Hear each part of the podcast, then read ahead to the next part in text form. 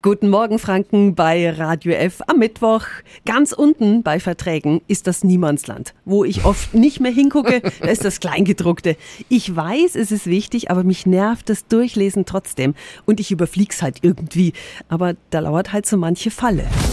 Radio F. Jetzt Tipps für ganz Franken. Hier ist unser Wiki Peter. Ja, im Kleingedruckten kann sich so manches Unangenehmes verstecken. Davon kann meine Schwester Tatjana Halm von der Verbraucherzentrale Bayern ein Lied singen. Guten Morgen. Guten Morgen, Bruderherz. Aus deiner Erfahrung, was kann im Kleingedruckten alles auftauchen? Dass man beispielsweise irgendwas zusätzlich bestellt hat oder für irgendwelche weiteren Leistungen zahlen soll oder überlange Kündigungsfristen sind darin geregelt oder man muss halt für irgendwas haften Weihnachten, äh, womit man nicht gerechnet hat.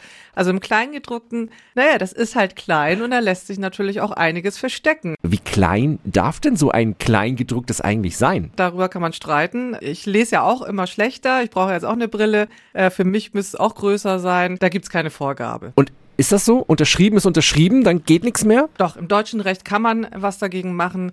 Deswegen sollte man sich dann auch dagegen wehren, weil es hier durchaus Regelungen gibt, die besagen, wenn eine Klausel überraschend ist und man damit überhaupt nicht rechnen musste, dann ist sie auch nicht wirksam. Vielen Dank an Tatjana Halm von der Verbraucherzentrale Bayern. Also, nehmen Sie sich lieber doch mal die zwei Minuten für das Kleingedruckte. Die Infos finden Sie auch nochmal auf radiof.de.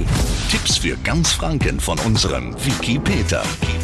Täglich neu im Guten Morgen Franken um 10 nach 9. Radio